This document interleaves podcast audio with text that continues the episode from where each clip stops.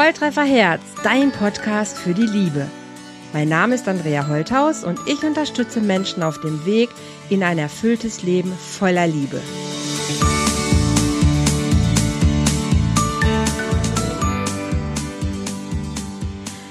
Hallo ihr Lieben, herzlich willkommen heute zu einem neuen Love Talk hier bei Volltreffer Herz, dem Podcast für die Liebe, für Verliebte und für alle Menschen, die sich irgendwie mit dem Thema Liebe beschäftigen möchten. Heute wieder ein Gast bei mir. Die Sally Schwarz ist da und es wird heute, das kann ich euch versprechen, ein ganz persönlicher Talk, weil Sally sich bereit erklärt hat, über ihre Lebensgeschichte ein bisschen was zu erzählen. Und ich lasse Sally am besten gerade selber schon mal direkt zu Wort kommen. Und äh, liebe Sally, stell dich vor. Und ich freue mich total, dass du dich bereit erklärt hast, hier im Talk dabei zu sein. Herzlich willkommen, Sally Schwarz.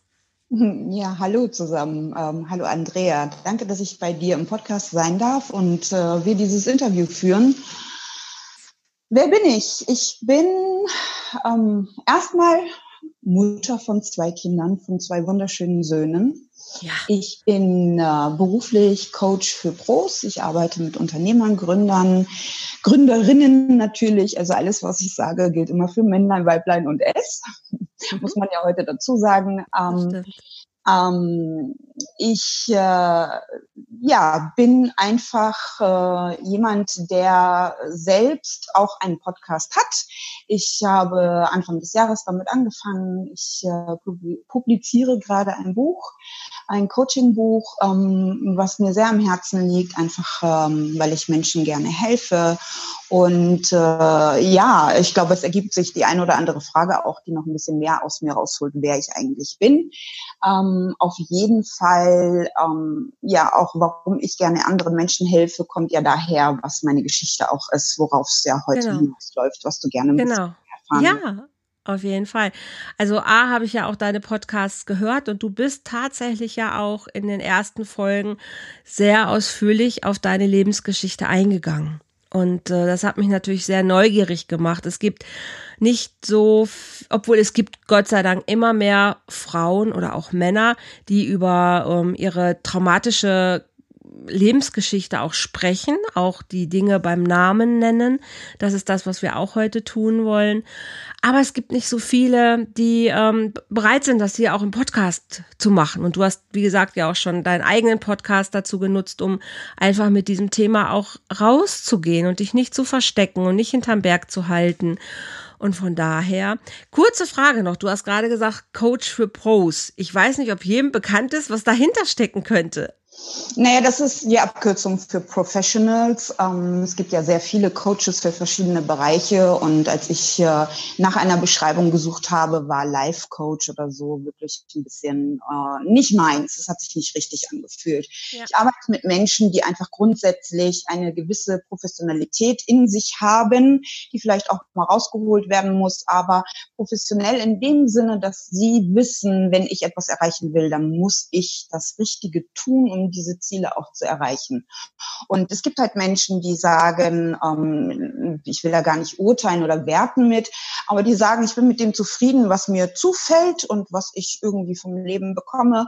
Und das ist dann eher so ein Mindset, was nicht so ganz meine Priorität ist. Natürlich gibt es auch äh, immer wieder Impulse, die Menschen empfangen, die sie zu groß werden lassen. Aber man, sie sollten schon so in Richtung Unternehmer, ähm, Führungskräfte oder auch eben Gründer Gründer sein, weil sie etwas bewirken wollen für ihre eigene Zukunft und das in möglichst kurzer Zeit, äh, in Anführungsstrichen, ähm, ja, dementsprechend groß. Okay. Und bewirken, etwas zu bewirken, das ist ja auch wirklich dein Lebensthema. Ne? Und liebe ja. Sally, ich würde gerne direkt bei Null anfangen, weil das, was du bewirkt hast in dir, in deinem Leben, auch schon im, im Leben vieler anderer Menschen, das ist schon großartig. Also das, das darf ich auf jeden Fall sagen. Das ist das, was ich mitbekomme, was ich sehe. Das ist schon eine, eine tolle Leistung. Gehen wir einfach auf eine Reise. Dann gehen wir nämlich zurück zu Zelda. Und mhm. Zelda, ihr seht sie gar nicht. Ich habe eine blonde Frau vor mir, wo ich erstmal auf dem ersten Blick nicht denken würde, dass mich das jetzt erwartet, was ihr jetzt zu hören bekommt. Okay. Okay. Also es gibt auch Blondinen da, wo mein Vater herkommt. Erstmal vielen Dank. Vielen Dank für deine Worte gerade. Das berührt mich sehr, dass ich von dir auch das Feedback bekomme, dass du siehst, dass ich etwas bewirke, ähm, dass ich versuche, meine Welt zu vergrößern und einfach mehr Menschen auch zu erreichen. Und äh, ich möchte einfach damit beginnen. Ähm, vorneweg, es ist kein Narzissmus, der mich treibt. Ja, es gehört natürlich eine Portion irgendwo auch so Exhibitionismus dazu, sich selber so auch auf Social Media zu zeigen, wie ich es tue. Aber meine persönliche Geschichte hat in keinster Weise irgendwas damit zu tun, mich ähm, damit groß zu machen oder mir irgendwie etwas zu nehmen, was mir nicht gehört. Ähm, ich muss leider sagen, sie ist wirklich wahr äh, meine Life Story. Und äh, ja, wie du gerade angesprochen hast, mein richtiger Name ist eigentlich, ich spreche ihn einmal ganz richtig aus, Sevda. Das wird mit V geschrieben. Aha, das ist ein okay. türkischer Name. Mhm. Ähm, er ist nur so schwierig äh, für deutsche Zungen, sag ich mal. Ähm, für nicht türkisch sprechende Menschen, ähm, besser gesagt, ähm, dass er sehr schnell zu Selda wurde, also mit einem ah. L. Ja, genau, so hätte ich es jetzt und auch gedacht. Ja. Einfach einfacher auszusprechen und wird nicht so verhunzt und wirklich auch so. ähm, im Laufe meiner Karriere in unter, internationalen Unternehmen, da war es einfach ähm, ja leicht aussprechbar, egal wo die Menschen herkommen. Und deswegen Zelda. Ähm, in meinem früheren Angestelltenleben war es auch so, dass die meisten Menschen mich einfach nur unter Zelda kennen. Auch mhm. meine Familie, meine, meine alten, engen Freunde nennen mich viel Zelda. Aber ähm, Sally hat sich eigentlich so bei ganz lieben Menschen rauskristallisiert, die einfach, wenn sie mir einen Kosenamen verpassen wollten, Sally gesagt haben. Mhm ähm, für mein Social Media Profil und auch für meine ähm, ganzen ähm, Internetauftritt, für mein Business bin ich heute als Sally M oder Sally Schwarz ähm, vertreten. Genau. Ja, und auch ähm, äh, Internetadresse, alles ist mit Sally. Also bitte bei Sally bleiben, liebe Andrea. genau.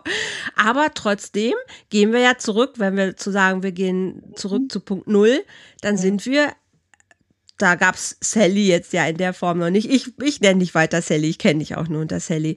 Ja. Aber das ist erstmal eine, eine Zeitreise. Magst du genau. anfangen einfach mit tatsächlich deiner Geburt und, und ja. was dann, was ja. dann erfolgt ist? Gerne. Ähm, ja, ich bin äh, Anfang der 70er geboren in eine Familie, äh, in eine Beziehung ähm, von einem türkischen Migranten, der ähm, 1971 nach Deutschland gekommen ist, nachdem er vorher nach Dänemark gegangen war und sein Bruder aber hier eben in Deutschland, in Norddeutschland, in Bremen genauer gesagt, ähm, Fuß gefasst hat ähm, damals mit der Migrationswelle der Gastarbeiter hier nach Deutschland eben eingewandert ist. Er mhm. hat relativ schnell meine Mutter auch kennengelernt, ähm, die eben als äh, Hamburgerin zwar, aber auch in Bremen schon gewohnt hat. Mhm. Und die beiden haben sich halt irgendwie ineinander verliebt. Mhm. Ähm, ja, kurze Zeit später wurde ich dann schon geboren. Mhm. Und die beiden waren nicht verheiratet. Deswegen oh war mein Geburtsname tatsächlich auch ein rein deutscher, also der Nachname meiner Mutter und ein deutscher Vorname, ah. Der auch immer noch mein zweiter Vorname ist. Muss jetzt aber nicht sein, dass ich den jetzt hier nenne. Nein. Das ist das M-Punkt. Kann man ja vielleicht mal ein bisschen. Ah, okay.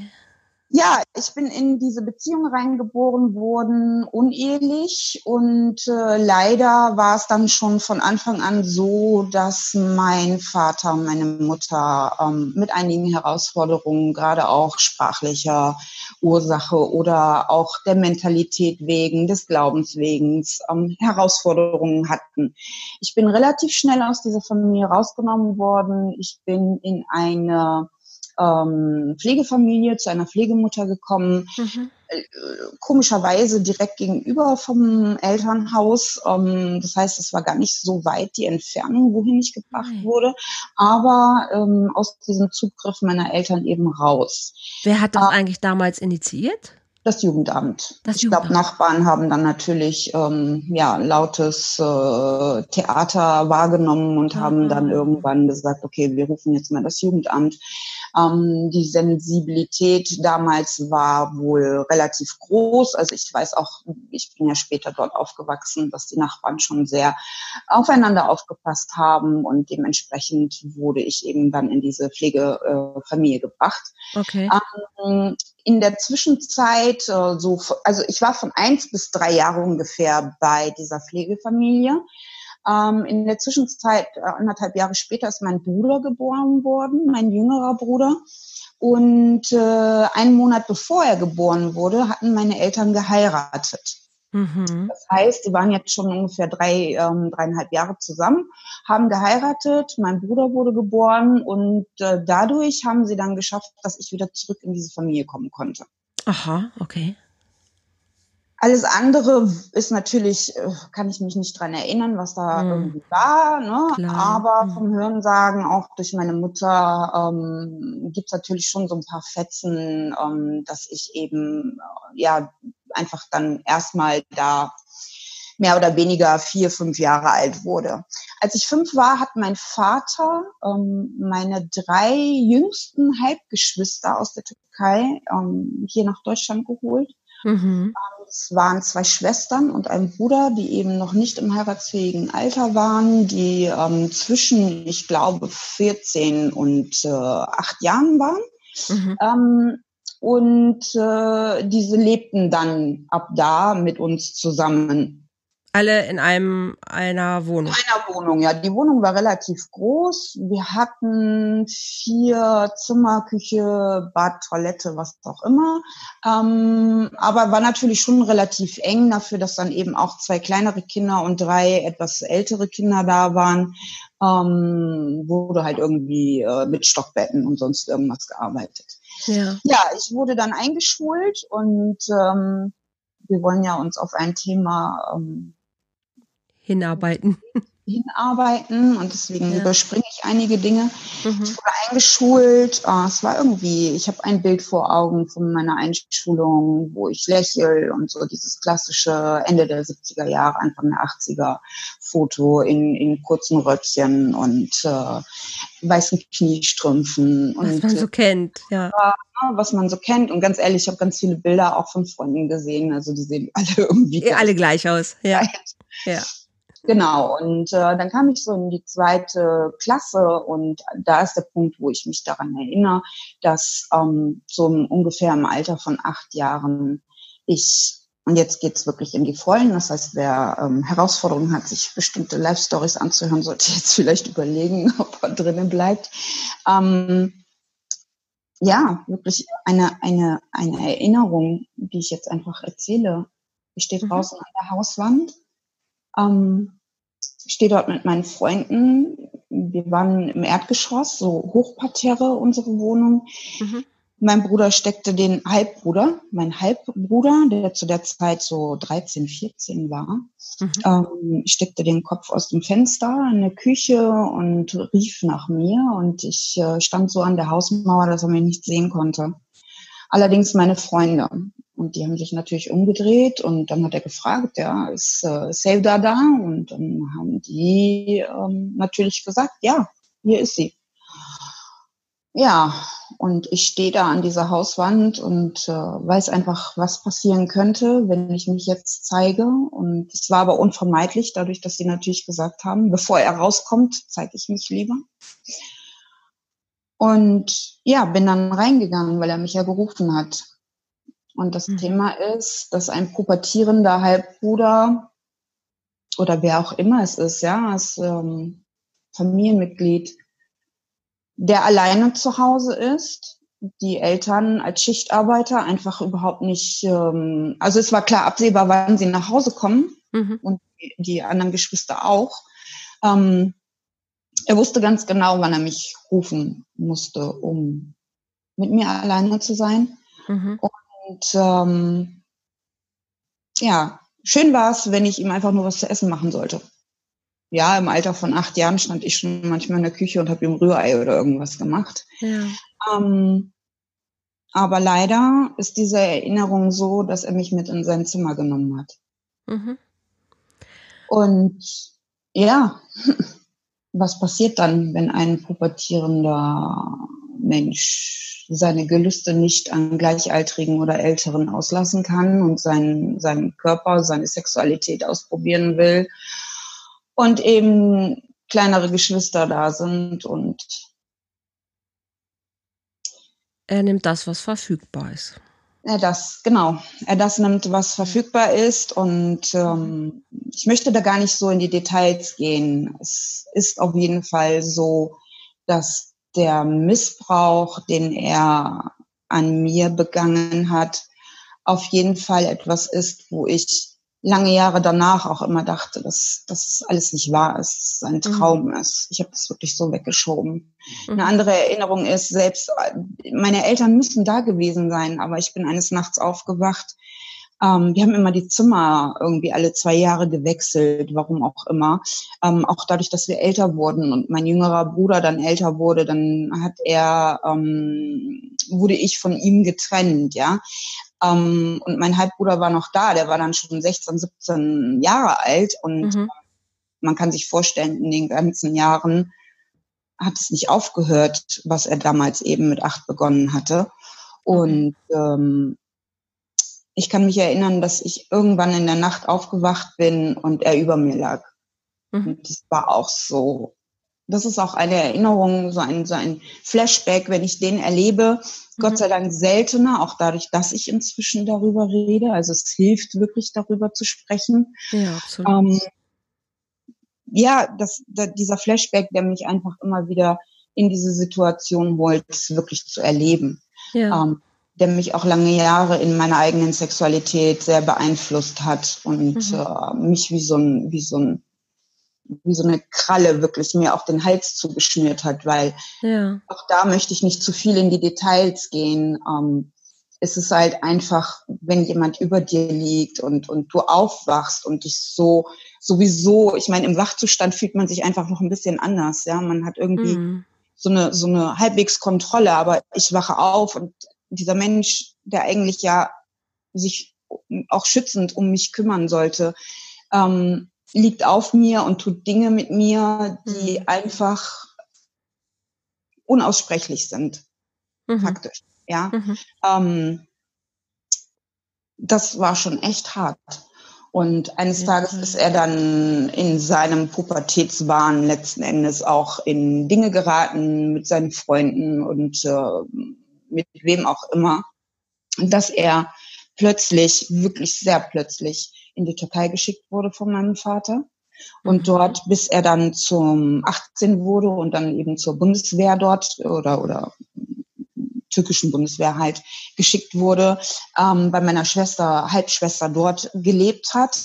Mhm. Ähm, und auf einmal, von jetzt auf gleich, der Zugriff auf mich weg war. Ja. Und ich ich weiß noch, dass ich das nicht fassen konnte. Und ich erinnere mich auch, wie ich geweint habe und wirklich fürchterlich geschrien habe, dass er weg war, dass er zum Flughafen gebracht wurde. Hm. Und meine ganze Familie irgendwie dachte, dass mich das so mitnimmt. Ja. Und ich einfach nur dieses Gefühl von, oh mein Gott, ich bin frei hatte, ja. weil er ja immer, immer dafür gesorgt hat, dass ich wirklich diese erste Erinnerung, die ich gerade erzählt habe, wo er dann steht und sagt, du weißt, was passiert, wenn du irgendein Wort erzählst. Du darfst nichts erzählen, dir wird sowieso niemand glauben. Also das, was man wirklich von anderen auch hört oder liest, wenn man sich mit diesem Thema beschäftigt, mhm so in mich rein gesprochen hat, ja, also dieses, diesen Psychoterror noch obendrauf so, so manifestiert hat in mir, diese Angst irgendwie, dass irgendjemand das mitbekommt. Mhm. Dieser und Geheimhaltungsdruck, der dann erzeugt wird ja, ne, von den, ja. Und es war auf einmal weg, mhm. weil dieser Mensch weg war. Ja. Also ich, ich habe mich einfach nur befreit gefühlt. Ja. Mein Gefängnis war weg, dachte ich. Zum nächsten Thema gleich. Wie du möchtest, Sally. Ich sagte, ich bin da so in deinem Tempo, wie du, wie du magst. Ähm, du, du, du entscheidest, was du, was du erzählen möchtest. Ich glaube, ich bin gerade im Flow und rede einfach weiter. Dann war er Gerne. weg. Und ich habe meinen Vater abgöttisch geliebt.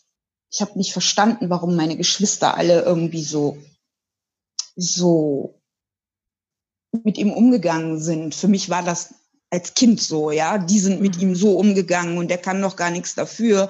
Meine Mutter hat schon irgendwas gemacht, weil er hat auch nachdem ich dann aus dieser, aus dieser Pflegefamilie zurückgekommen bin und als meine Halbgeschwister gekommen sind, mhm. seine Wut und sein, sein, sein, auch seine Erziehung, die er genossen hat, einfach in Gewalt ausgelebt. Er hat, mhm. meine Mutter war größer als er und sogar noch ein bisschen größer als ich jetzt bin. Ich bin also ohne Schuhe 1,70. äh, ich sage ohne Schuhe, weil es mich ohne Pumps eigentlich nicht gibt. Ähm, und trotz dessen, dass sie größer und auch breiter war als er, hat er Sessel genommen mit so Eisenfüßen dran, so 70er, 80er Jahre, schön dicke Eisenfüße dran, Leder mhm. bezogen, mhm. richtig schwer und hat diese, diese Sessel genommen und auf, auf meine Geschwister und auf meine Mutter geschmissen. Oh je, ja. also, das kann man sich gar nicht vorstellen. Dann hat er, weil er eben so kurz war, ähm, solche Absätze immer gehabt, Blockabsätze an seinen Schuhen. Und die mhm. waren mit so Eisenbeschlägen, gab's früher, damit so abläuft. Ja. ja. Ähm, beschlagen und hat mit diesen eben auch zugeschlagen. Hm. Also und, er war einfach sehr gewalttätig. Ja. Ja. Ja. Also wenn es irgendwas nicht zu lösen gab, wenn es irgendwas gab, was in irgendeiner Form irgendwie ihn geärgert hat, was sein Glauben, seine Ehre, sein, ich weiß nicht was, irgendwie gestört hat, dann wusste er sich nicht zu helfen und ich drücke mich jetzt heute ganz bewusst so aus. Er wusste sich nicht zu helfen, mhm. als zuzuschlagen. Ja. Und als mein Bruder dann weg war, ähm, war ich in einem Alter, wo meine Geschwister dann auch von zu Hause weg waren. Die eine hatte geheiratet und die andere war tatsächlich von zu Hause weg an ihrem 18. Geburtstag mit Polizei gekommen, mit Pass äh, übernehmen und, und ist, ist also von zu Hause abgehauen. Und mein Bruder und ich saßen da und dachten so, was tut ihr alle meinem Vater an? Ja, was, warum macht ihr sowas? Warum mhm. da in die Türkei gehen? Und ähm, ja, dann habe ich gelernt, was das bedeutet, wenn man es auch selber abbekommt. Es fing dann eben an, dass er natürlich auch nicht nur meine Mutter dann noch weiter geschlagen hat, sondern mich dann auch anfing oder meinen Bruder zu prügeln.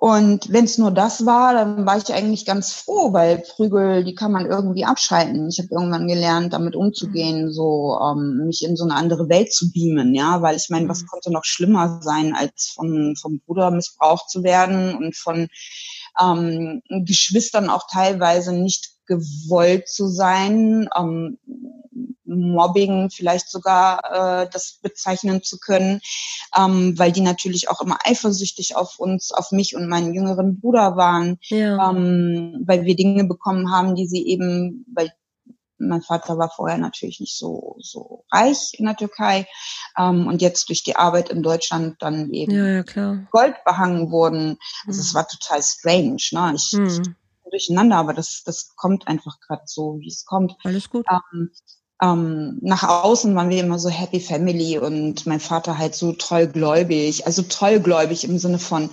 ähm, Ehre und, und Ansehen. Äh, meine Mutter konvertiert mit Kopftuch, ähm, angeblich. Ach echt? Ja, ja, meine Mutter ah. ist ähm, von Anfang an mit Kopftuch.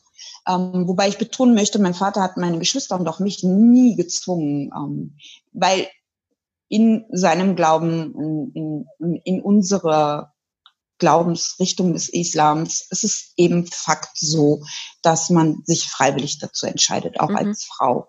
Ähm, es gibt auch andere Familienmitglieder, die wesentlich älter waren, die haben kein Kopftuch getragen und waren trotzdem Moslem, ja. Mhm. Aber ähm, ja, nach außen war er und meine Mutter eben so dieses, dieses ehrenvolle, dieses respektvolle Bild äh, mit den süßen Kindern, mit Gold behangen, wirklich mit Gold behangen. Also ich habe irgendwie so eine zwei Meter lange Goldkette bekommen im Urlaub in der Türkei.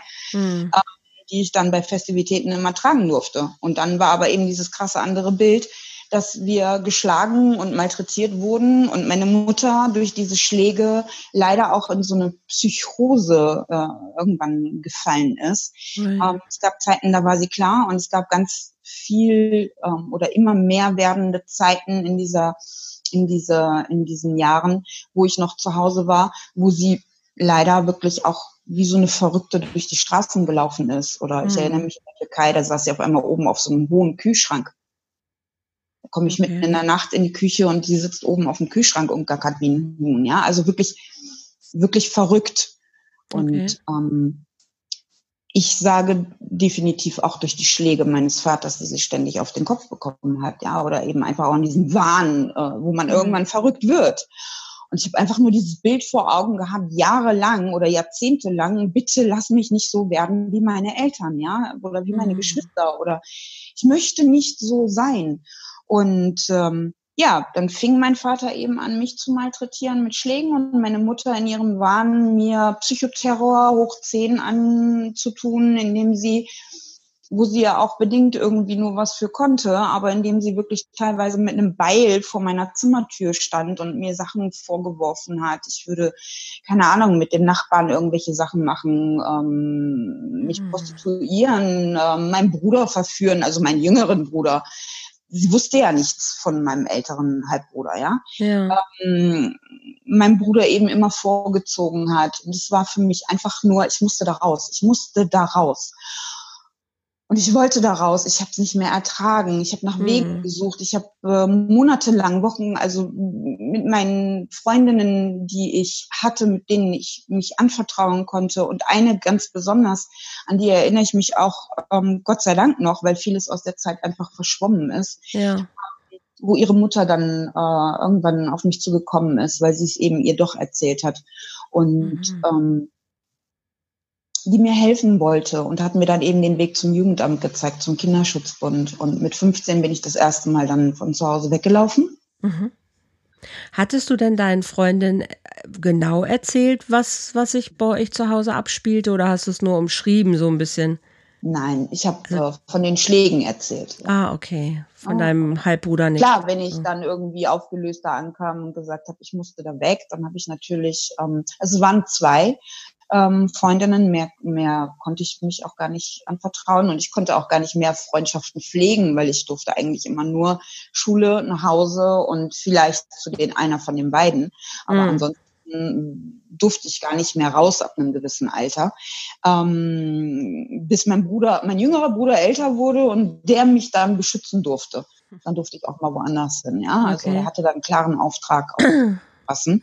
Ja. Ähm, genau, und diese eine Mutter hat sich dann eben ähm, um mich so gekümmert, dass sie mir mhm. äh, Telefonnummern besorgt hat, dass sie mir geholfen hat, da anzurufen und ich eben wirklich von zu Hause weg bin.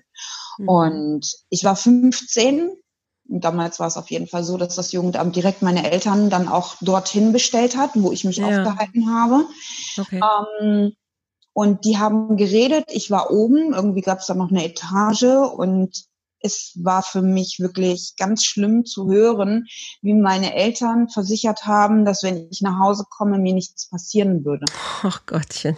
Oh ja. War es so, dass ich aber darauf bestanden habe, dass ich nicht wieder nach Hause möchte. Mhm. Wurde in eine Pflegefamilie in einem anderen Stadtteil eben gebracht. Mhm. Und da waren noch einige andere Pflegekinder und auch eigene.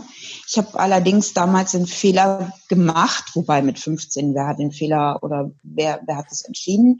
Ich bin auf der Schule geblieben, wo ich war. Mhm. In dem Stadtteil, wo meine Eltern lebten. Und ähm, das würde ich auf jeden Fall heute jedem abraten. Ne? Sofort weg und am besten mhm. auch in eine andere Stadt und am besten sofort die Schule wechseln, wenn man das ernst meint.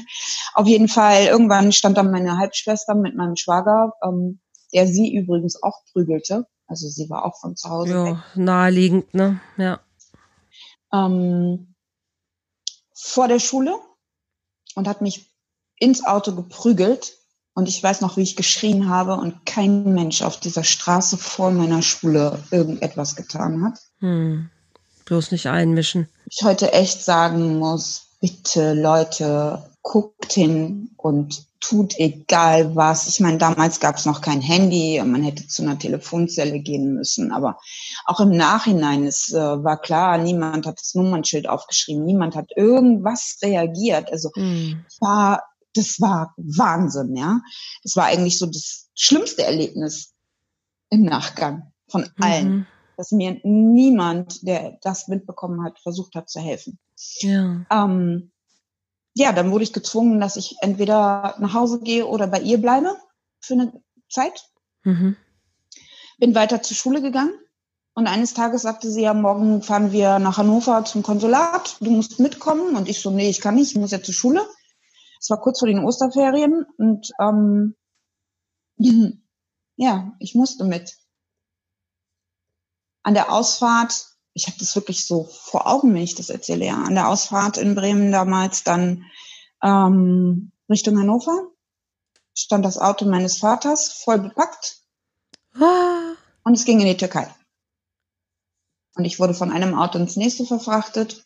Er hatte ja meinen Pass. Ich wusste damals Mhm. nicht, dass ich die deutsche Staatsangehörigkeit habe. mhm. Dadurch, dass ich ähm, geboren wurde, als meine Eltern nicht verheiratet waren, hatte ich automatisch das, was die Mutter ist. deutschen, deutschen Pass, ja. Ja. In der Türkei ist es aber so, dass man das ist, was der Vater ist. Deswegen hatte er meinen, Einfach so. ja. Deswegen Okay. hatte er meinen türkischen Pass. Und ja, das Ende vom Lied war, ich war dann drei Tage später in der Türkei und sollte verheiratet werden mit 15. Mhm.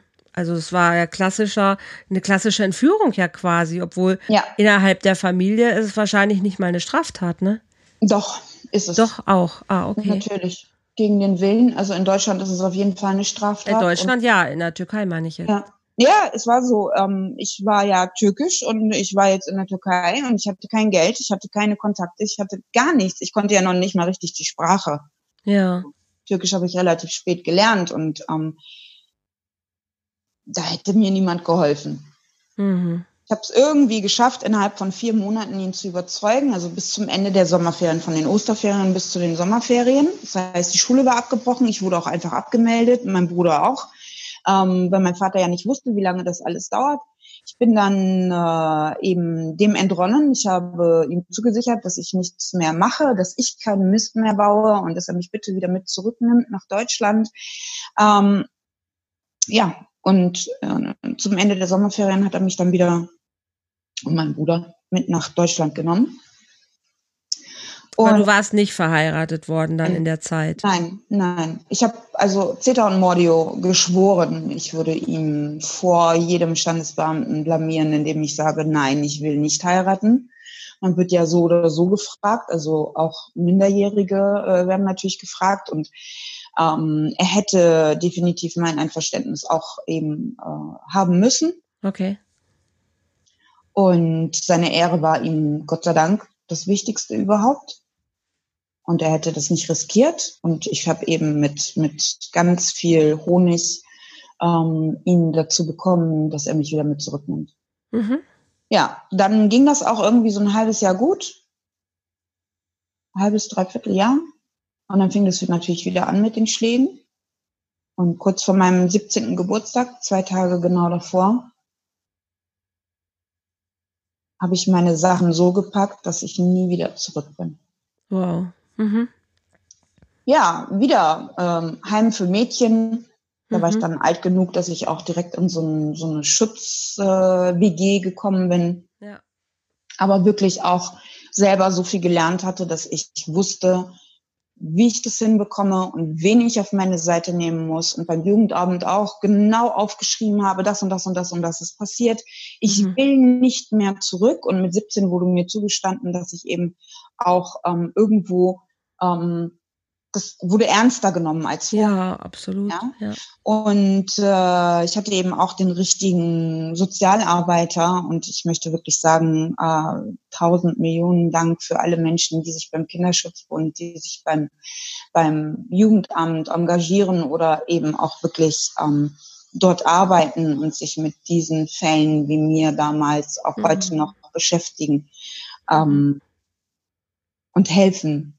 Viele Helfersysteme oder Helfende sind da wirklich ähm, ganz toll in ihrer Arbeit. Also ich habe ja selber jahrelang auch Erfahrung damit gemacht.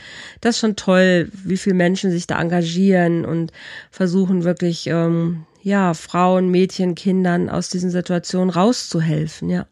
Ja. Jetzt bist du selber, Gott sei Dank, ähm, hast den Mut gehabt und hast gesagt, so, ich gehe da raus, ne, und ich will da nicht mehr hin zurück. Und oft ist es aber auch so, Helfersysteme versuchen, die Kinder rauszunehmen, aber sie gehen immer wieder zurück, weil immer wieder doch dass die Angst einfach größer ist oder dann der Druck so extrem wird, dass sie dem nicht standhalten. Du hast deine Sachen gepackt und hast gesagt, nein, endgültig, ich gehe. Das heißt, dann durfte die Hilfe auch, also du hast es auch angenommen dann, ne, dass dir geholfen werden konnte. Das ist natürlich auch sehr viel wert. Also was ich sagen muss ist, um, ähm, was ich vorhin ausgelassen habe, ich hatte mit drei Jahren einen ganz schweren Unfall. Ich bin von einem Motorrad überfahren worden. Ich war klinisch tot, Koma, alles was dazugehört, ähm, Kieferbruch und so weiter und so fort. Ähm, irgendwie, ja, das Schicksal wollte, dass ich ganz viele Herausforderungen in meinem Leben erlebe, aber diesen Überlebenswillen, den mhm. habe ich anscheinend genauso mitbekommen. Und ja. das Schicksal, wo ich wirklich sage, ähm, warum muss man das ertragen? Warum wird man in so eine Familie geboren? Warum wird ein Kind so solchen Dingen irgendwie, na, wenn es irgendwo was Übergeordnetes gibt, warum ich? Das war auch ganz lange Jahre so mein Begleiter, dieser Gedanke. Mhm. Aber andererseits sage ich heute und, und auch ich hoffe, das tritt niemandem auf die Füße, weil es natürlich auch Menschen gibt, die einfach noch in diesem Schmerz so drinnen sind. Diesen Überlebenswillen zu haben und auch diese, diese innere, äh, diesen inneren Drang zu haben, ähm, sich selbst zu schützen, mhm. den hatte ich Gott sei Dank als Keim einfach angelegt. So empfinde ich es. Mhm. Und ähm, wenn man sich dann trotzdem dadurch hilft, dass man auch ähm, einfach mit bestimmten Menschen redet und sich anvertraut und so dem Schicksal dann auch so ein bisschen hilft, ähm, dass andere etwas für einen tun können, ja, mhm. diese, diese Chance zu öffnen. Und das würde ich wirklich jedem empfehlen, der in Situationen steckt, egal ob als Kind, Jugendliche oder als Erwachsener. Ich mhm. meine auch erwachsene Frauen. Ich, ne, wenn ich da zu meiner Geschichte zurückgehe, ich gehe aus der Familie raus. Ich war, ich war in einer Beziehung dann drinne und dieser Mann, der durfte mich auch schlagen. Ja, weil du es ja? kennst. Ne? Äh, schon wieder so, so. Das, das, ich habe das ja mitgenommen, diese, ja. Verhaltensmuster, diese Glaubenssätze. Das ist irgendwie, ich habe das ja angezogen, ja. Mhm. Ähm, das, was ich da erlebt habe, das war ja auch irgendwo zu der Zeit in mir drinnen. Das habe ich verdient. Ich habe das verdient. Ich, hm. ist so. Das, das ist gehört, normal. Es gehört ja. zu deinem, ja, es gehört ja. dazu. Ja. Und, und ich ließ mich von diesem Mann auch wieder schlagen, bis ich mich nach sechs Jahren von diesem Menschen getrennt habe, weil ich gemerkt habe, nein, ich gehe doch nicht von zu Hause weg, ich verlasse nicht meine Familie und lasse mich dann weiter von jemand anderem terrorisieren und mich klein halten bis ich mich davon befreit habe. Ähm, das ist halt so diese Glaubenssätze, ist das eine und in diesen Mustern zu bleiben, aber sich den mhm. richtigen Menschen anzuvertrauen, um auch immer wieder diese Impulse zu bekommen, dass es nicht richtig ist, einen mhm. Verstärker mhm. sich zu bauen, den richtigen Verstärker sich zu holen. Mhm. Ja. Ähm, ja. Die Schwierigkeit ist ja, du hattest einmal vorhin den Satz gesagt, dass dieser Lebenswille ähm, in dir so angelegt war als, als Keim. Den, der ist ja eigentlich überall angelegt, weil alle Menschen, die auch selbst Missbrauch oder Misshandlung oder all die schlimmen Sachen erleben, die überleben sie ja. Ne? Also ähm, diesen Willen hat jeder. Nur was was man sich dann sucht, wie man das Ganze kompensiert oder wie man das Ganze übersteht, das ist sehr unterschiedlich. Manche gehen nach außen, ne? die, die, ja, die machen das, das, die reagieren halt eher im Außen, ne? Sie werden auch ähm, auffällig durch vielleicht selber auch Gewaltaktionen, durch alles Mögliche, ne? durch pubertierende Schwierigkeiten, die im Außen sichtbar sind. Manche werden eher ganz still und sind sehr zurückgezogen, machen das alles mit sich aus. Also es gibt so viele unterschiedliche Sachen und du hattest auch einmal so schön gesagt, ich habe mich weggebeamt, ne? dieses Dissoziieren, wie man es ja. dann im, im ähm, klassischen Sinne ja bezeichnet. Das ist halt was, was Menschen können. Also unser Gehirn ist da ja so tricky und es hilft einfach, diese Situation immer auch irgendwie zu überstehen, egal wie schwer sie sind. Also dieser, dieser Lebenswille, der war, der ist bei allen Menschen angelegt, aber manche sind eher Kämpfer und manche bleiben eher im Inneren. Ne? Und du bist ja jemand, der dann einfach rausgegangen ist und gesagt hat, stopp, nein, hier ist Schluss, Päckchen gepackt, ja. gegangen. Nach ja. sechs Jahren Ehe auch gesagt, nein, stopp jetzt hier Schluss. Also du bist einfach sehr im, im, im Kämpferischen angelegt. Hm. Sechs Jahre Beziehung, nicht verheiratet. Entschuldigung, Gott okay, sei Dank. Jahre. Gott sei Dank. nee, aber ähm, ja, genau das wollte ich sagen. Also es ist dieser, natürlich, ähm, ich gebe dir recht, das ist bei jedem angelegt. Gott sei Dank. Also mhm. wir, es ist ja ein Grundbedürfnis. Wir wollen Absolut, leben, genau, wir wollen überleben. Aber eben dieses Kämpfen, das hast du ganz gut äh, äh unterschieden mit diesem Wort, diesen Kampfgeist zu haben, mhm. für mhm. selber auch wirklich diese diese Befreiung herzu herbeizuführen, genau. ja, ja ähm, genau. mir das nicht gefallen zu lassen. Aber genau das hat mich dann die nächsten 20 Jahre begleitet. Mhm sogar. Ich war, ich war dann 19, dann war ich alleine. Mit 25, 26 habe ich mich endlich von diesem Menschen auch dann befreit, mich mhm. noch mal von allem getrennt. Ich war komplett alleine, habe mhm. komplett neu angefangen, habe angefangen zu arbeiten. Aber was ich mit mir gemacht habe die ganzen Jahre, ich habe übrigens vor fünf Jahren das erste Mal jemandem davon erzählt. Also mein heutiger Ehemann hat auch erst vor eigentlich sehr kurzer Zeit davon erfahren, was mir wirklich passiert ist in meinem Leben. Also ich habe es nie nach draußen getragen, aber ich habe mit mir selber ähm, ganz viel gemacht. Ich mhm. war wütend in mir. Ich, ich habe meinen Körper ähm, dahingehend malträtiert, dass ich mhm. ähm, alle Probleme in mich reingefressen habe, dass ich wirklich auch Schmerzen generiert habe, erzeugt habe, Migräne, Magenschmerzen, diese ganzen Dinge, wo der Körper einfach auf Stress auch ähm, natürlich reagiert, weil ich auch sehr viele Jahre eben nicht darüber geredet habe. Ich habe Karriere gemacht, weil ich halt auch so dieses Ich will immer hatte, was das ja. betrifft. Aber ich war die Hexe, ich war die ähm, er ist so. Ich war mhm. ähm, auf Biegen und Brechen, Zahlen, hm. Daten, Fakten und Erfolg und es hat mich angetrieben, mhm. weil ich ja auch besser sein wollte. Ja, ich wollte nicht so dieses dieses Mädchen sein, was da so so allem anderen ausgeliefert war. Ähm, ich mochte nie Ellenbogen benutzen in dem Sinne, was man darunter versteht. Aber ich wollte Anerkennung und das um jeden Preis. Ja. Mhm. Ähm, vielleicht auch verständlich im Nachgang, wenn man das jetzt hört über mich. Deswegen schaut immer, warum jemand so ist. Könnte echt was hinter sein, was man nicht vermutet, was einen Menschen dazu treibt, so eine Mauer um sich auch umzubauen, ja. Absolut. Ätzend zu sein, einfach nur ätzend und wütend und, und negativ mhm. und pessimistisch. Ähm, das hat das Ganze mit mir gemacht und immer wieder mir auch diese Dinge ins Leben zu holen, ein Mann, der nächste, der einfach auch nicht gut für mich war, ähm, andere Entscheidungen zu treffen, die einfach, ja, ich glaube, mit einer anderen Grundbasis ich so nie getroffen hätte. Mhm. Ähm, auch wie ich mit meinem ersten Sohn umgegangen bin, dass, äh, mir die Karriere trotzdem, also ich liebe den abgöttisch, ja, aber ähm, ich habe ihn einmal wirklich richtig krank und mit Fieber mit zur Arbeit genommen, weil mir die Arbeit so wichtig war im Nachgang hatte er dann eine Not-OP, weil, also wenn ich das jetzt erzähle, ich fühle mich ganz schrecklich wirklich, weil was ich da, was ich da für Entscheidungen getroffen habe, das würde ich heute in meinem ganzen Leben nicht nochmal machen. Ähm, aber du wusstest es in dem Moment nicht besser, ne? weil dein inneres System dich einfach dahin getrieben Also all die, die inneren Anteile, die wir ja anlegen in diesen Phasen, wo wir was Schlimmes erleben, das ist auch bei jedem Menschen gleich. Aber die bilden halt entweder sabotieren sie dich oder sie manipulieren dich oder sie treiben dich an für irgendwas, weil sie einen, einen Gewinn dadurch haben. Und du hast es gerade so, so schön ja gesagt, du hast diese, diese, ja, diese hohe Anerkennung, ne, diesen Wunsch, anerkannt zu werden, gesehen zu werden. Das ist ja ein, ein ganz verständlicher ähm, Wunsch. Aber du bist über Grenzen gegangen, über deine eigenen, weil du es gewohnt warst, weil andere auch über deine Grenzen gegangen sind. Ne? Erstmal deine eigenen Grenzen zu akzeptieren oder zu erkennen, wo ist hier eigentlich eine Grenze, hat ja gedauert, weil du es nicht gewohnt warst. Andere haben deine Grenzen nicht respektiert. Ja. Und dann, dann kennt man das nicht, dass man auch ein Recht hat zu sagen, nein, bis hierhin und nicht weiter.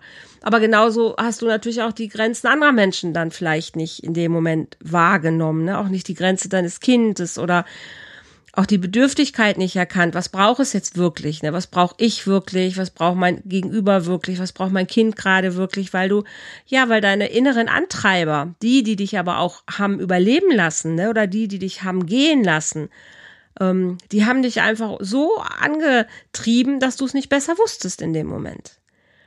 Ja, also klar war es mir schon bewusst, was ich da mache. Es war ja dann so die Erklärung oder diese, diese, diese Ausrede, ach, in zwei Stunden kommt die Ablösung. Hm. Dann hätte ich halt den verdammten Laden zulassen müssen. Ja, das ist so hm. heute, ähm, wo ich auch, ne, ja, einfach so diesen, diesen Wahnsinn an Entscheidungen, so wie du gerade sagst, das ist so, ich wusste es zwar äh, nicht besser oder habe diese Verhaltensmuster gehabt, Ah, ich heute wirklich wird mir an die, an die Stirn klopfen. Ja, ja heute hast du ein anderes Bewusstsein. Das ist ja, einfach so. Gott sei Dank. Ja, Gott, Gott, sei, Dank. Dank. Ja. Und das ist der Punkt eben, wo, wo ich irgendwann ähm, dann auch durch Umzug und nochmal neu anfangen und mein zweiter Sohn wurde geboren 2010 und Karriere, Karriere, Karriere und nochmal mein Kind einfach so von der Brust weg, ähm, diese Entscheidung zu treffen. Ich gehe ins Flugzeug, bin erstmal einen Monat weg, ähm, als mein zweiter Sohn dann äh, ein Jahr alt war, nicht mal ein Jahr alt war, ähm, um meine Karriere wirklich weiter zu verfolgen und Migräne, Kopfschmerzen, was weiß ich was. Mhm. So ein bisschen auch immer noch dieses Selbstzerstörerische. Und irgendwann hat es bei mir einfach Klick gemacht, weil die Geburt meines zweiten Sohnes war einfach so mit dem, was dann außen drumherum sich noch verändert hatte, dass ich einfach gemerkt habe, das ist nicht alles im Leben, das, das ist nicht richtig, das ist nicht richtig, was ich mache, das ist nicht richtig, was ich mit anderen Menschen mache.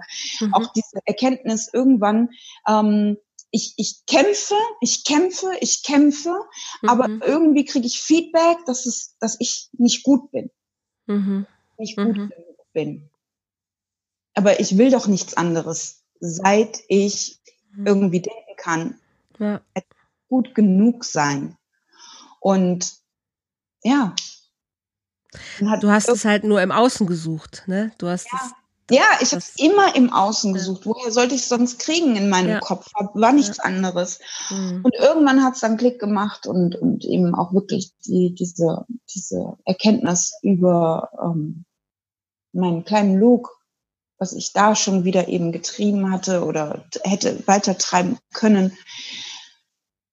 Ja, und dann fing es an. Mein Kopf hat sich beschäftigt. Ich habe wahrgenommen, dass es eben andere Wege gibt. Mhm. Dass ich mein Glück und auch meinen Erfolg, es war ja, ich war super erfolgreich, ich habe so viel Geld verdient, aber da war leer. In mir war es leer. Es war mhm. einfach leer. Und diese, diese, diese Ohrfeigen von außen eben von den Menschen, mhm. ja, nicht von den Mitarbeitern, von den Kollegen, von den Vorgesetzten, von den Mitunternehmern, keine Ahnung, ja. ähm, war Anerkennung für das, was ich tue. Aber am Ende, mich als Mensch, das Gefühl mochte mhm. keiner. Ja, mhm. und das war so, setz dich hin, setz dich auf deinen Hintern und änder dein Leben. Mhm. Und das ist jetzt sechs Jahre her. Und in den sechs Jahren möchte ich betonen, bin ich frei geworden. Frei von müssen. Frei von, frei von, ich will haben. Ich brauche irgendwas von außen. Weißt du noch, was, was es genau war, was in dem Moment Klick gemacht hat? Also hast du was gesehen? Hast du mit jemandem gesprochen? Oder hast du was gehört? Gab es einen besonderen Menschen oder ein Buch oder irgend, also man setzt sich ja nicht einfach hin und auf einmal macht's Klick. Also so ist es ja nicht wirklich, sondern man. Es war wirklich so. Es war so, diese ganze Kombination in der Zeit, wo ich, ähm, also die Geburt meines zweiten Sohnes, wo ich schon merkte, irgendwie meine Prioritäten haben sich verändert. Mhm. Ähm, als ich wieder zurückkommen wollte aus der Elternzeit in dem Unternehmen, wo ich fast zehn Jahre gearbeitet habe, alles hatte sich geändert und es war für mich so, ja, dann ist das halt so, dann, dann muss dieser Job weg. Ja, ich wollte, die wollten mich nicht mehr, ich wollte die nicht mehr, alles klar, wie, wie regeln wir das? Dann ein neuer Job zwar, aber und noch mal so dieser Versuch. Aber am Ende ähm, kam dann einfach so auch da die wieder diese Reaktion von ich muss noch mehr machen, noch mehr machen, noch mehr machen, um noch mhm. erfolgreicher zu sein. Aber ich fühle mich nicht gut dabei und ich habe diese Verantwortung, dass ich jetzt zwei Kinder da zu Hause habe. Mhm. Dann bin ich aus so einem Exit-Gespräch meines Aha. letzten Arbeitgebers das raus. Okay. Und ich habe, hm, habe ich nicht erzählt, aber ich bin 20 Jahre nicht Auto gefahren, weil ich halt wirklich auch ähm, so eine Phobie entwickelt hatte. Und ich bin aus diesem Exit-Gespräch raus und habe mich gereckt und stand vor so einem Schild mit einer Fahr von einer Fahrschule, so einem Kundenstopper. Mhm. Und irgendwas hat bei mir Bing gemacht.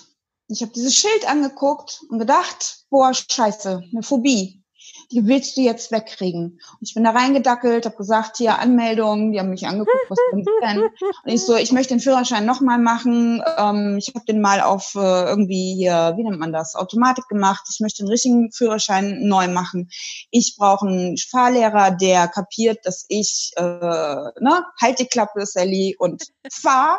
Ja, keine Widerrede. Ich brauche jemanden, der mir Ansagen macht. Ich brauche jemanden, der andererseits Verständnis hat, dass ich ähm, ähm, so dieses, dieses, dieses Sicherheitsgefühl brauche, dass ich eine Phobie habe.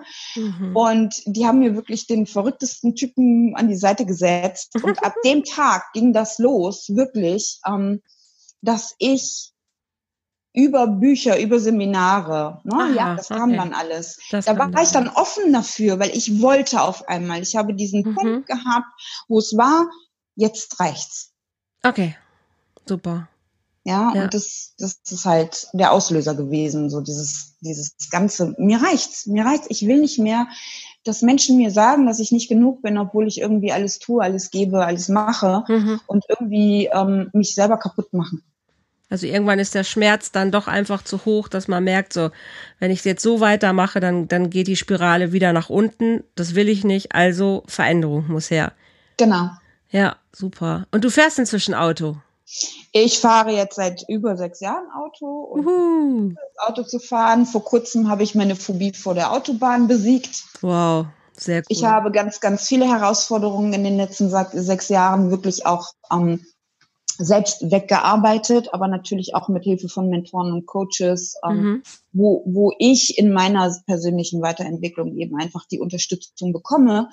Ähm, also kein Coach oder ohne eigenen Coach. Ähm, ja sag ich immer. Es, ja. Man braucht jemanden auch, wo man, wo man selber sich irgendwo ein bisschen ähm, seinen Input natürlich auch holt. Mhm. Und äh, da habe ich ein paar sehr großartige Menschen eben auch kennengelernt, ähm, die mich auch auf persönlicher Ebene sehr, sehr positiv begleiten. Ähm, ja, und dementsprechend, also ich bin, ich bin auf dem Weg zu wirklich zufrieden sein und, und so hyper hyper von ohne Grund glücklich zu sein. Wow. Was sind die, was würdest du sagen, was sind so die, die Lernsteps, die jetzt, also ich höre, du hast keine Therapie gemacht, du bist nicht süchtig geworden, du bist nicht depressiv gewesen, also du hast viele Sachen, die andere Menschen leider auch als Ausweg sehen oder selber ähm, erleben, ähm, das hast du alles nicht. Du bist eher in die Karriere gegangen. Du bist in diese extreme, in diese Druckschiene gegangen, so, ne, schneller, weiter, höher und hast dich ausgebeutet und hast auch, bist über Leichen gegangen ein bisschen und auch, auch bei deinen Kindern ähm, nicht so ganz vielleicht am Anfang in der Mutterrolle gewesen, wie es das vielleicht ähm, wünschenswert gewesen wäre. Aber du hast sehr, sehr viel funktioniert. Ne, also funktionieren ist ja auch eins der, der Sachen, was, was alle Überlebende, ich sag nicht gerne Opfer, weil ich mag das Wort Überlebende viel mehr, aber was sie auch beschreiben, man funktioniert einfach irgendwie weiter. Dann hast du entschieden, nee, ich will nicht nur funktionieren, ich will auch nicht mehr höher, schneller, weiter, ich will leben. Und ich möchte qualitativ einfach auch was ganz anderes erreichen in meinem Leben. Was würdest du sagen, sind danach so die wichtigsten Lernschritte gewesen, die dir andere Menschen tatsächlich vermitteln konnten? Also was, was konnten die Coaches, mit denen du dann ähm, dich weiterentwickelt hast, dir wirklich vermitteln? Also was, was sind das für Schritte? Selbstliebe, also, Selbstwert, was alles so dazugehört. Genau. genau das. Genau das. Also ähm, du hast eben gesagt, so ich bin nicht in, in Sucht oder so gelandet. Ähm, das stimmt nicht. Ich war absolut selbstsüchtig. Okay, in der Na, anderen also Variante. Dieser, dieser Überlebenswille ist ja ein, ein, eine Form von, könnte man jetzt drüber reden, aber das ist ähm, was ganz anderes. Ähm, selbstsüchtig Anerkennung haben zu wollen auf Biegen mhm. und Biegen, also das finde mhm. ich wirklich krass. Diese Erkenntnis muss man bekommen, ja. Diese Erkenntnis muss, muss also hat mich erschlagen dass mhm. das, was ich eigentlich möchte, ich genau das Gegenteil ja. tue. Ja. Und ähm, was eben wirklich Menschen, die auch ähm, so, wo, wo ich früher selber gesagt habe, ach, das sind ja total strange, die, die leben irgendwie in so einer komischen Welt, die sind irgendwie in ihrer Selbstfindung äh, total spooky, ja, und gehen ja, mir bloß ja, weg mit ähm, Mindset, uh, da war ich ja früher genauso. Also auch gerade, mhm. ähm, ich sag's jetzt einfach mal, Network Marketing Menschen, ja, die mich eben mein Leben lang, seit ich 20 bin, irgendwie versucht haben, in diese, in diese äh, Branche zu holen, die wollen ja was anderes als das, was bei uns normal ist. Mhm in Anführungsstrichen, ja. Mhm. Freizeit, Geld verdienen ähm, und so weiter und so fort. Und ich will jetzt gar nicht irgendwie da großartig drauf eingehen, aber das sind halt Menschen, die sich mit sich selber beschäftigen, weil ich kann mich nur mit mit anderen Menschen beschäftigen und erfolgreich werden und andere Menschen auch von meinem Business überzeugen, wenn ich überzeugend bin wenn ich ein Selbstwertgefühl habe. Und mhm. das waren dann auch die ersten Menschen, die mich dann auf ähm, bestimmte Events mitgenommen haben, die ähm, wo eben Coaches oder auch Speaker gesprochen haben, wo ich gedacht habe, ich lasse mich jetzt einfach mal darauf ein. Ich gucke mir das an und diese Community, mhm. die hat mir schon wirklich von Anfang an was gegeben, weil es einfach nett war. Ja, das war auch so ein bisschen ähm, ähm, ja, du bist einfach willkommen, so wie du bist, egal wer du bist. Und ich musste auch nicht gleich erzählen, wer oder was ich bin. Und da war ich ja als selbstständig und nicht als okay. Führungskraft oder Managerin oder ich ja. musste auch nicht irgendwie, ja, im Gegenteil. Also ich konnte einfach neu, mich neu erfinden, in eine mhm. neue Community gehen,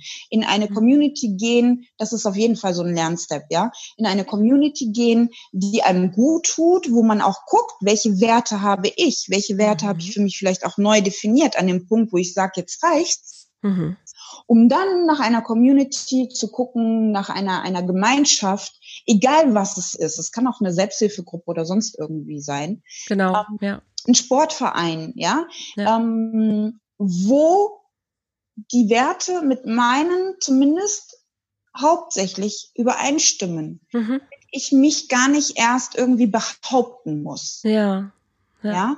Und ähm, dann sich einfach darauf einlassen, sich ganz viele Bücher anzuschauen. Was, was kann mir etwas bringen, über mich selber zu erfahren? Mhm. Und dann eben auch zu schauen, ähm, es gibt so viele Möglichkeiten heute, gerade auch über Social Media, gratis an irgendwelche Ach, ähm, Webinare und ja. Ähm, Unendliche ja? Möglichkeiten. Und ja. dann entscheiden zu können, was ist das Angebot und an welchen Menschen kann ich mich vielleicht auch wenden? Ich meine, Andrea, du bist ja auch jemand, der gut zuhört, wie man merkt, jetzt schon eine Stunde, knapp über eine Stunde, der auch helfen kann äh, in dem, was du tust. Ja, ähm, ich meine, es gibt genug genug Coaches, die auch tatsächlich für Menschen mit Herausforderungen, wie ich sie hatte, oder ähm, wie ich sie, wie ich sie vielleicht auch immer noch habe, teilweise, eben ähm, Hilfe anbieten. Ja, absolut, klar. Und wo man sich einfach auch mal ähm, selbst, äh, äh, ja, Butter bei der Fische, ja, ich muss mir mal eingestehen, dass ich mir einfach helfen lassen sollte, damit ich die Zeit verschwende. Leute verschwendet nicht die Zeit. Ich habe so viele ja. Jahre verschwendet. Alles, alles hat seinen Sinn, warum ich heute hier so bin und warum ich alles so erlebt habe. Mhm viele, so viele Dinge auch entschieden habe, damit ich wiederum anders helfen kann, anderen helfen kann, ja. Ähm, ich sagen kann, ja, dass, dass wenn jemand mir solche Dinge erzählt, kann ich sagen, du, ich weiß ganz genau, wovon du da redest. Ja, mhm. nicht nur mhm. privat, sondern auch beruflich. Mhm. Ähm, ähm, Selbstwert. Selbstwert ist das Wichtigste, wo der erste Schritt für mich ist, was ich jedem sage, hast du wirklich den Selbstwert? Bist du dir etwas wert? Ähm, bist du bereit zu lernen? Bist du, bist du offen, einfach gute Dinge geschehen zu lassen? Bist du dir das wert? Mhm. Auch vielleicht bestimmte, bestimmte Zeit oder auch ähm, Schmerzen, wenn man jetzt hier von, von Sportlern redet, ja, ähm, was ja auch gut ist und wichtig ist und alles dazugehört. Also es, äh, alles hat seinen Preis. Mhm. Und das ist nicht immer nur Geld. Bist du es dir wert, alles zu tun, damit es dir wirklich gut geht und du wirklich glücklich bist? Ja. Und das ist ein Prozess. Also du hast es super, super schön beschrieben und darum ging es mir auch, warum ich diesen Podcast mit dir machen wollte. Einfach um aufzuzeigen, ähm, dass es ein Prozess ist und dass man immer eine Wahl hat, das, das, das Ding umzudrehen. Ne? Also die, die Szene gerade so, das habe ich wirklich bildlich gesehen, wie du da vor diesem Fahrschulstopper da stehst und entschieden hast, so und jetzt, hier habe ich eine Phobie und jetzt suche ich die Lösung und jetzt gehe ich los und dass ja. du auch ähm, ganz klar sagst, ja, aber ich muss mich natürlich auch drauf einlassen. Ne? Also das ist ja so das, das, das Größte, was ich ganz am Anfang schon mal sagte. Es gibt so viele Helfer da draußen, Helfersysteme, wo man wirklich Hilfe bekommt, aber ich muss mich auch auf diese Hilfe einlassen können. Und das ist die größte ähm, Entscheidung, die du zu treffen hast. Lass dich drauf ein, weil dann ist alles andere möglich. Ne? Dann dürfen sich auch alle Selbste, Selbstwert, Selbstliebe, Selbstbewusstsein, alles, was mit Selbst quasi zu tun hat, dann dürfen die sich verändern. Und die Erlaubnis, sich zu geben, hey, jetzt, jetzt darf es anders werden. Und du hast einmal so schön gesagt, ähm, ich habe mich neu erschaffen oder ich habe mich neu erfunden. Das ist ja letzten Endes genau, worum es geht. Die Vergangenheit kannst du ja nicht mehr ändern. Die ist passiert. Ne? Die kannst du erzählen, darüber kannst du sprechen, die kannst du verarbeiten, aber die kannst du nicht mehr umschreiben. Aber da vorne, da liegt ja die Zukunft. Ja. Und wie möchtest du da sein? Ne? Wie möchte Sally in, in zehn Jahren sein, in 20 Jahren sein? Also dir diese Vision, und ich weiß, du magst dieses Wort ja so gerne, ne? Also eine Vision zu kreieren von, wie möchte ich in Zukunft sein? Wie möchte ich denken, fühlen, handeln und wer will ich sein? Und das, behaupte ich, ist für jeden möglich, egal welche Geschichte er im Rucksack hat. Das ist eine Entscheidung. Absolut, absolut. Das ist auch der wichtigste Punkt, ähm, weil, weil du es gerade nochmal gesagt hast. Dieses immer in der Vergangenheit leben und immer wieder und wie viele Menschen wirklich hinterfragt euch selber immer, wenn mhm. ihr das mhm. hier hört.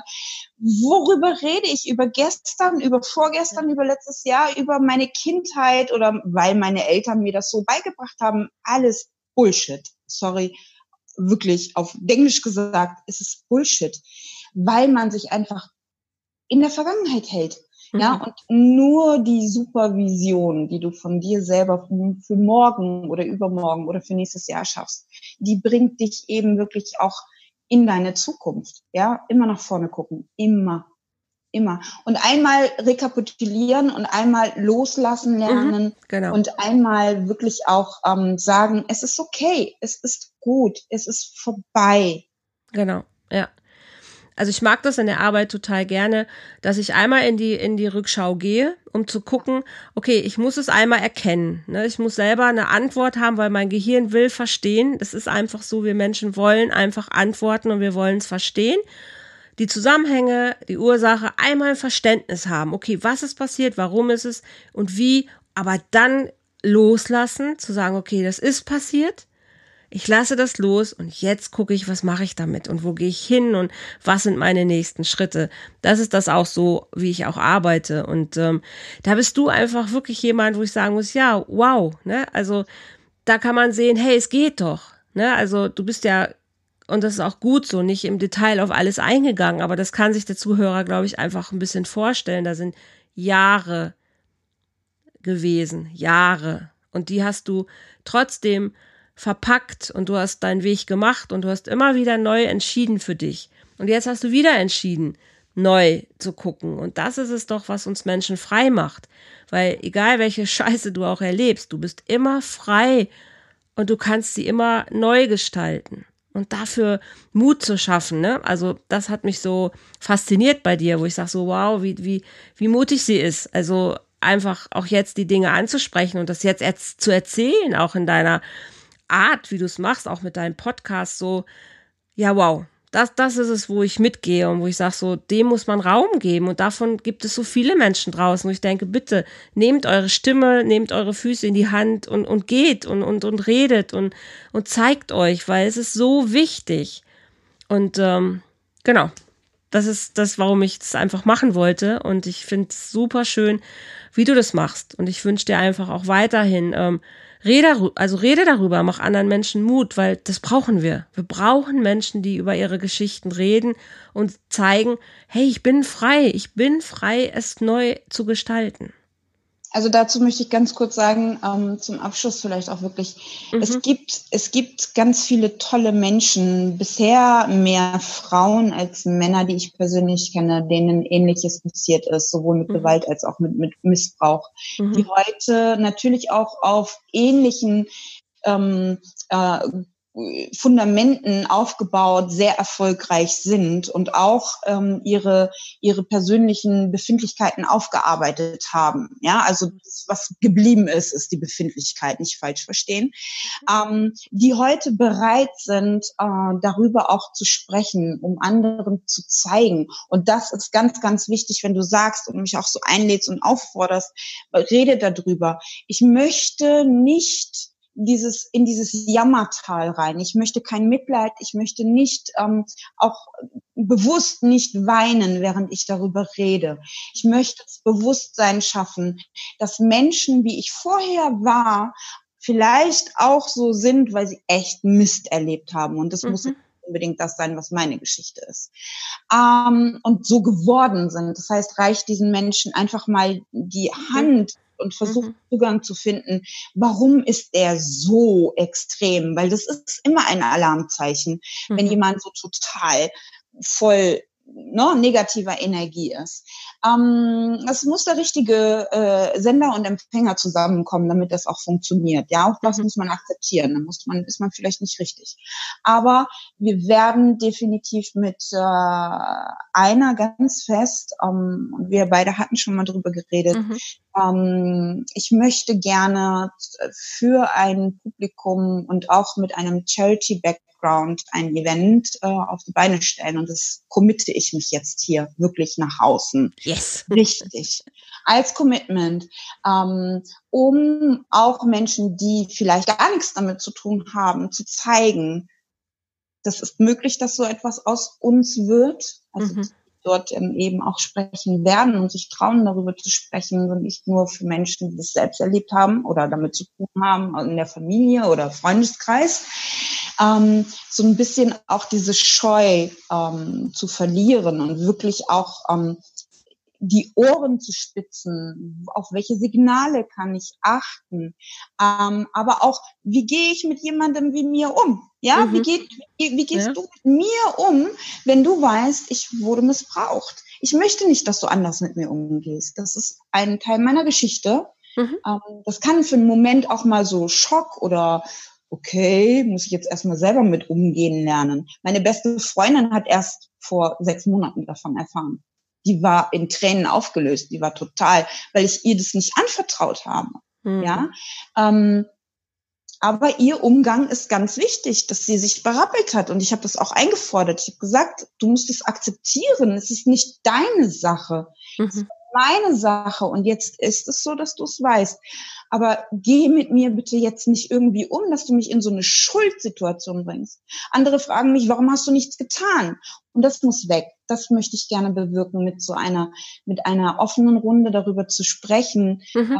äh, und zu zeigen, Mut zu machen. Mhm.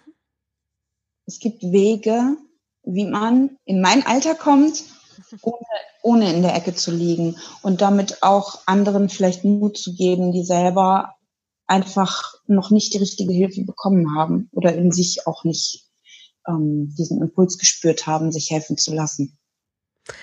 Da bin ich, bin ich total bei dir. Also ähm, ich bin jemand, glaube ich, der, also ich liebe es, Menschen die Hand zu reichen. Ich habe jahrelang in der straffälligen Hilfe gearbeitet. Also ich frage immer nach, was ist deine Geschichte? Und ähm, Liebe ist der Schlüssel für alles und auch, auch das, was du, was du sagst, halt, wenn ich jemanden liebe und ich höre von seiner Geschichte, höre ich ja nicht auf, ihn zu lieben und ich gehe weiter mit ihm um, weil, weil ich einen liebevollen Umgang mit ihm habe.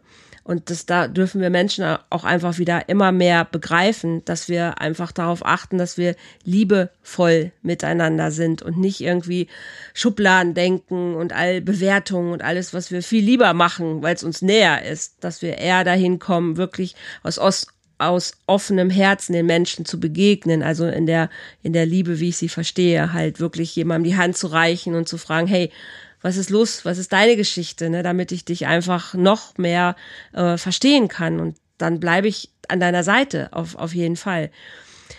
Liebe Sally, vielen, vielen Dank für deine Offenheit, für, für dein Vertrauen. Ich freue mich total, wenn wir da gemeinsam weiter an diesem Thema arbeiten, weil es mir einfach ein totales Herzensthema ist, da viel mehr noch äh, ja einfach ja viel mehr Bewusstsein zu erzeugen, ähm, dass es viel viele Überlebende gibt, die da noch viel mehr für sich auch erreichen dürfen und können und das Bewusstsein einfach wirklich da nach vorne zu bringen. Und das Thema leider äh, ist immer noch brandaktuell. Also das hört ja auch nicht auf, leider. Ne? Also nee. das wird uns weiter begleiten und herausfordern und ähm, deshalb freue ich mich, dass wir da einfach weiter auch Hand in Hand gucken, wo die Reise hingeht, in dem schönen Wunsch, Menschen einfach zu dienen und Menschen helfen zu können. Ich danke dir von Herzen für heute. Ich schreibe aber auch, wenn jemand sagt so, hey, ne, vorhin, ich habe gehört, du bist ja auch Coach und du arbeitest ja auch. Ich schreibe auch deine Kontaktadresse hier mit runter, weil auch mit Sally, ihr könnt, ne, Sally Coach, Sally ist super in ihrer Arbeit. Ich habe da auch schon sehr profitieren dürfen. Ähm, du, du redest auch Tacheles, du nimmst wirklich jemanden an die Hand und was den Selbstwert angeht, da habe ich ja auch noch meine Lektion bei dir bekommen. Auf jeden Fall, also da hast du einfach auch äh, Kapazität, du hast Know-how, da hast du dein Standing. Also das ist wirklich großartig. Von daher auch den Kontakt zu dir, wenn jemand mit dir arbeiten möchte, von Herzen gerne. Mach das, ganz toll. Oder auch wenn jemand einfach nur zu deiner Geschichte, ne, du bist auch offen, wenn jemand zu deiner Geschichte Fragen hat oder die dürfen dich auch ansprechen, hast du gesagt, du bist, du bist da. Kontaktadresse steht hier. Wenn jemand Trauma, Missbrauch, was auch immer, whatever, aufarbeiten möchte, hallo, ne, ihr braucht euch einfach nur melden. Hilfe ist da, ob bei mir oder bei anderen. Ähm, sagt einfach Bescheid. Sally hat das Schlusswort. Ich sage für heute schon mal vielen Dank fürs Zuhören. Ist ein bisschen länger geworden, aber ich hoffe, es hat euch trotzdem gefallen. Schaltet beim nächsten Mal gerne wieder mit rein und ähm, ich freue mich einfach auf euch. Für heute sage ich Tschüss. Sally hat das Schlusswort. Lass uns einfach lieben. Bis bald, Sally. Vielen, vielen Dank, Andrea. Ähm, ja, stell dich dann nicht hinter mich, sondern vor mich. Andrea ist die richtige Person für das Thema Aufarbeiten. ähm, ja, vielen, vielen, vielen Dank. Ich bin so in einem Gefühl von Dankbarkeit, dass ich auch dir einfach so über den Weg gelaufen bin, dass wir uns verbunden haben, dass wir Gott sei Dank nicht so weit auseinander wohnen und uns wirklich in echt mhm. kennengelernt haben.